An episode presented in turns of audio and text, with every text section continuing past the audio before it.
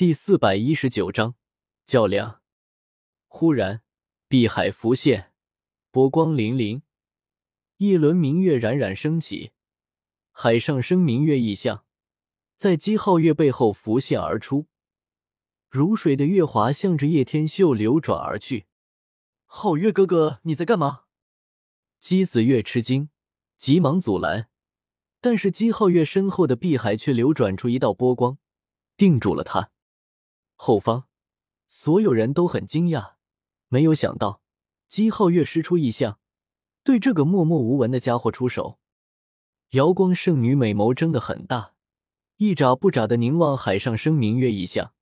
李小曼站起身来，望向前方。华云飞若有所思，想要阻止，但终究没有出手。这一切都发生在电火石花间。众人都来不及做出过多的反应，月光如水，转瞬而至，停在叶天秀的镜前，并没有落下去。姬皓月如神之一般，头顶上有九道光环缭绕，如神王一般凝视叶天秀，眼神凌厉无比。呵呵，你的海上生明月，或许对于别人来说是一种强大。但是对于我来说，如同日出一般供我观赏的异象。几个月前你败过一次，还是你想再来一次？叶天秀双眸抬起，由始至终都没有出手，但是姬皓月那强大无匹的异象根本无法落下。此言一出，所有人都彻底惊呆了。叶天秀的这句话到底是什么意思？莫非几个月前他们两个就打过一次？而且还是东荒神体姬皓月输了，这怎么可能？几乎所有人心中只有一个念头，那就是叶天秀彻底疯了，竟然说出这样的话来。然而反观姬皓月，竟然沉下了脸色，冷冷的说道：“你也是东荒神体吧？我能察觉得到你体内根本没有妖气，但是我不明白，身为人族，你为何要躲藏在妖族之中？”姬皓月的这一句话，间接性表明了他的确与叶天秀有过一战，而且还没有否认自己输了。难道说他真的是输了？又一个东荒神体，在场的人立马注意到更重要的信息，全都目瞪口呆的说不出话来。什么时候东荒神体这么不值钱了？一个也就算了，现在还出两个，而且还同时出现在他们眼前。这恐怕真的是犹如做梦一般的感觉。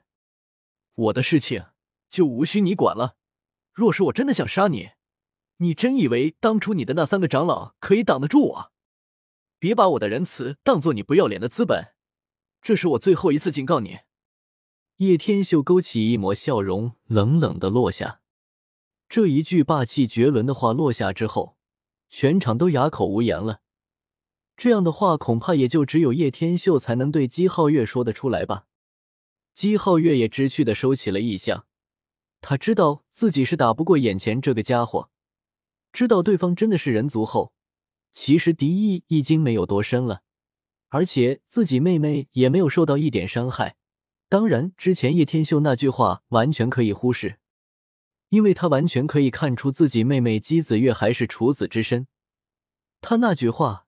应该只是气他的而已。两人的争锋了一段时间过后，终于让所有人心头的压力松了下来。刚才两人的交锋，直接压得他们有点喘不过气的感觉，可想而知两人的修为到底有多么的可怕。瑶光圣女见气氛似乎有点尴尬，连忙说一些话来缓解气氛。那位疯老人，当年神威盖世，力压诸强，无人可挡。说起来，昔年我瑶光的圣主都在其手下大败而归，无法与之争锋。六千年过去了，早已是沧海桑田。昔日的那位圣主早已自然老死，化为黄土。不想天玄的疯老人依然健在，真是不可思议。瑶光圣女以洁白无瑕的玉手举起酒杯，轻轻饮了一小口，别有一番动人的风情。琴手微微扬起。天鹅般的景象显得华丽而秀美，脸上带着一丝惑人的笑意，发出如此感叹。姬皓月点了点头，道：“岁月的力量最是无情，纵然是惊天动地的人物，也难以抵挡，终会尘归尘，土归土。说到这里，他长叹了一口气，道：“昔年我姬家有三位大人物，称得上惊才绝艳，联手去对抗风老人，依然不是其对手。三位绝顶人物，寿元可谓漫长，但也在四千年前作画了。遥想过去，让人感叹：多少英杰，风神如玉；多少大能，震动天下。”但终究为生死所为，归于历史的尘埃中。两人这样说，并不会显得瑶光圣地与姬家无能。从另一方面，说明了他们底蕴的深厚。纵然昔年不敌风老人，也没有什么。这位风老人深不可测，不知道如今的东荒能否有人可与他匹敌。华云飞若有所思道：“他在我太玄亲手刻印下道文，想要横渡虚空。”那些文烙深奥无比，想来路程极其遥远，真不知道他要去何方。提到荒古禁地，众人不可避免的又谈到太初古矿，其位于东荒北域，以太初为名，足以说明其历史悠远，难以追溯。在无尽岁月前，太初古矿是东荒最出名的一座原矿，后来挖出了不祥的东西。结果成为了七大生命禁区之一。传说无尽岁月前，挖出了一些绝世神元，内部封有强横生物，有的身具人形，杀死了所有人，实在让人感觉不可思议。据说元的形成所需时间极其漫长，最晚也在太古时代就开始凝聚了，甚至可以追溯到明古时代，真是让人无法想象。